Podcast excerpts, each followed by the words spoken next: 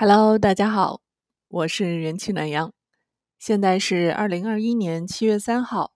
美国东部时间下午的两点三十九分，也是同样国内凌晨的时间。大家在梦中，也许你在梦里可以梦见我在录音。呃，今天想跟大家分享的呢，是我昨天其实，呃，包括今天我在群里面也跟大家分享的一件事儿，就是我昨天晚上跟家里，嗯，家里的亲戚，呃，通视频，啊，因为我们家里亲戚有三个人在最近的一段时间里面住院，然后呢，呃，其中我的表妹她的父母呢同时住院。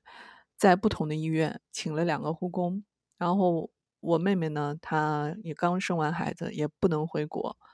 嗯，也没办法，又因为刚刚在坐月子，也没有办法回去，所以就让我感慨到一个事情，就是独生子女未来的，包括我们将要面对的这种养老问题，以及我们这一代和我们未来所有的年轻一代，大家要遭遇的养老问题。这个又回归到我最近，嗯，用了一百一十天的实验，啊，也是无心插柳吧，因为我希望让整个人的精神状态、大脑思维更敏捷、更敏锐，所以我就尝试做了一种啊，生酮，就是低碳水，几乎可以说无碳水的一种生活方式，嗯，但是当然呢，这种断。无碳水，包括断食的这种生活方式的这种改变，和我本身也不是特别热爱碳水也有关系。那么来了美国呢，有一段时间没有办法，就是选择太多，没有时间做饭，所以就不得已开始吃大量的这种精米精面的东西，特别是汉堡啊、面包啊、披萨。那在最近这一百一十天里面，我做了哪些事情呢？第一。啊，清除我的精米精面的含量，也就是说，我为此我家里就不备白米饭，我常备的只有糙米，还有就是燕麦。那即便如此，我也吃很少很少的主食。啊，我的主要的主这个餐食的核心成分呢，就是蔬菜啊、肉类，另外一个就是戒糖。就是我的糖类成分，在我整个的日常餐食里面是非常少的。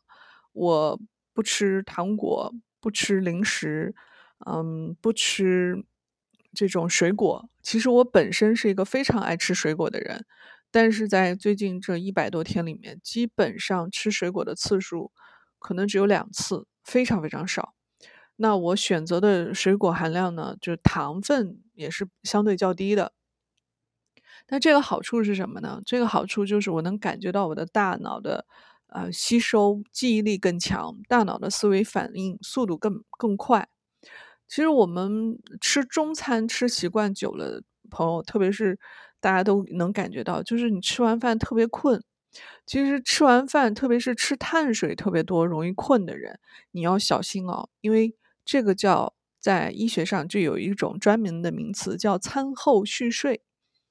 凡是餐后续睡的人呢，你都是有潜在的餐后升糖速度特别快造成的困顿的感觉。那这类朋友呢，实际上你反而要控制你的含糖量。呃，也就是说，因为我们的糖分的这种啊，包括脂肪的这种化解，与我们身体内的一个重要的呃这个东西相关，这就是胰岛素。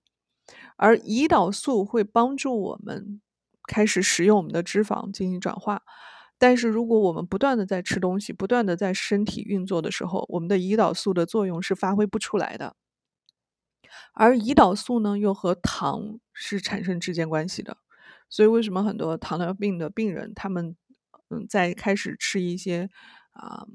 低糖的这种日常饮食之后，就开始慢慢变瘦，这是它带来的一个另外一个方面的作用，就是。低糖食物、戒糖的这种生活方式，确实会让人变得啊越来越嗯去除脂肪量的这个速度比较快。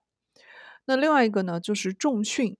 嗯，很多特别是女孩子，呃，像像如果大家见过我的话，其实你会发现女孩子很容易呃水肿，就是其实体重上称上去并不胖，但是看上去就感觉圆嘟嘟的。为什么？因为这和我们的呃雌性激素高也有关系。然后呢，再加上我们的这个体内循环的代谢相对较慢，就有些朋友是代谢相对较慢，有些造成的这种看上去就是肉嘟嘟的感觉。那这种类型的朋友呢，实际上我是推荐你可以试一试啊，一日一餐。虽然听上去好像很艰难，特别是在美食之都的这个啊，我们中国这么大的美食国家，全世界无敌的地方，我觉得很难做这件事儿。但是我是鼓励代谢不足的人可以试一试。为什么？特别是还容易便秘啊，然后身体新陈代谢慢的人。更建议你试一试，因为它是非常容易的调整你的体内机能的。那在这里呢，我要推荐两个作者，呃，大家可以去网上搜他们的书和呃这个视频，特别是有一个呃华裔的科学家叫 Jason Fung，那 B 站上是有他的视频，大家可以搜一下。另外一个是一个美国作家，一个生物医药科学家做的一个研究。那我未来会将他们两个的名字。和他们的书可以放到，其实他们写了很多类似的书籍，你们只要搜他们两个的名字，就可以搜到相关的书籍。我会放到我的评论的第一条备注发给大家。那推荐看大家，嗯，推荐给大家看这样的这样的人的这种简介呢？为什么呢？因为想让大家知道断食，包括戒糖的这样的生活方式对我们大脑思维的改变。特别是我们体内的抗衰老基因等等，包括你的细胞的重新生成，还有我们的脂肪的运用，我们的体内各项机能的重新激活，有一个非常非常大的好处。其实你会嗯再观察很多宗教，其实也都有断食的呃这一项的。你比如说很多啊寺庙，很多。印度的这种禅修，他们都是一日两餐或者一日一餐，还有很多啊，你像伊斯兰教，他们也有这种一天不吃，到太阳下山之后才才吃饭，等等等等这样的方式，其实某种意义上无形的也是帮助你更好的清理肠胃，更好的就是激活我们的身体机能。另外一个，当你吃的少的时候。你的思维的活跃度会更强。当然了，咱们不得不说，刚开始我们吃惯大鱼大肉、吃惯辣的人，对食物上瘾的人，你要吃大量的东西的人，做这件事儿非常非常困难。为什么？其实我也是一个很能吃的人，我我是一个非常爱吃，而且很爱美食的人，而且我的食量就属于好吃的东西也可以吃很多。但是我其实是非常理解为什么，其实食物是容易上瘾的，特别是在目前大家流行的各种网红餐馆啊，这种辣的食物啊，实际上都是让你上瘾，会产生对食物的依赖感。那当我们对食物产生依赖感，你会觉得你一天三顿饭都不够吃，一天五顿，啊，一天要吃三四种水果，一天要吃甜食、零食，你吃再多东西你都觉得不够。为什么？其实是我们的空虚，我们的无聊，让我们觉得我们必须要嘴巴动一动，或者要再吃点什么，哦，看个电视，我们才觉得不无聊。所以非常有意思的，大家如果去 B 站上搜索这个 Jason Fung 这个科学家的研究，包括他做的这个讲解的时候，他有一条我印象深刻：怎么样解决你的饥饿感？实际上就有一条，就是 Stay busy。就是保持忙碌，保持你做你热爱的事情，你就会忘记饥饿对你带来的这种呃影响。当然了，空腹和啊这种饥饿感是不一样的，所以他们有一条刚开始的要求就是不饿不吃，多喝水，多喝茶，嗯也可以喝点咖啡。就是你要不断的让自己的肠胃还有你的思想专注到你具体做的事情上。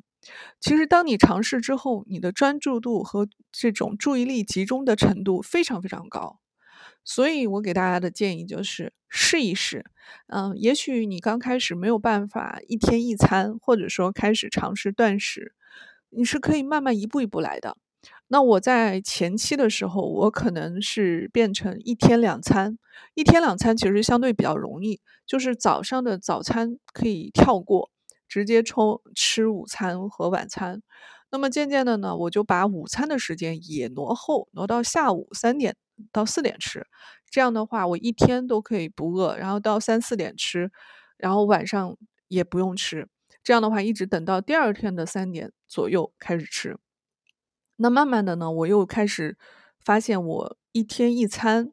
再慢慢的变成中间断食的时间越来越长。我从十二个小时、十六个小时、二十四个小时、三十六个小时，一直到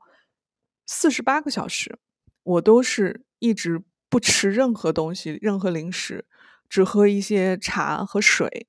嗯，而且感觉也很轻松。另外一个，我在这段时间里面也是高效的学习。高度集中，完全无法关注到我的这种饥饿感。相反，我的这个效率还比我之前，嗯，一天三顿饭的效率来的高很多。另外一个就是我能感觉到身体的轻盈感，就是我在这段时间一百一十天跟大家说一下，我的成果是瘦了十斤，而且非常轻松的瘦了十斤，以至于我忘了这个是可以达到瘦身的这种效果的。所以，如果想要减肥的朋友，想要啊更好的思维，更好的活出另外一种人生，其实女孩子，如果你想要更年轻、更抗衰老、更保持美容的话，从内而外的美才是真正的、长久的、可持续的美丽，而且会有利于我们的身体的抗衰老，身体内的所有的。啊，新的细胞开始产生，帮助我们内循环变得越来越好，同时能保证我们的大脑思维越来越清晰。另外，很多情绪不稳定的朋友，情绪容易暴躁的朋友，其实从你的吃饭开始，你就要开始改变了。情绪越不稳定、越不平和的人，其实你吃的东西越要好好的仔细分析一下，你吃的往往是造成你思想不稳定的。一个重要原因之一，所以请大家从吃饭开始做起，尝试的每周一天或者每周一日两餐，慢慢的一点一滴的开始。我也不是一下子就做到今天断食四十八小时或者二十四小时很轻松的样子，我是一百多天三个半月慢慢的做到今天。所以希望大家也可以试一试，如果你觉得有效果的话，也欢迎你分享给我。欢迎你有什么问题在评论区继续问我。好了，希望大家继续关注、点赞啊！这里是元气暖阳，我愿与你一起感受生命的美好，一起心灵成长。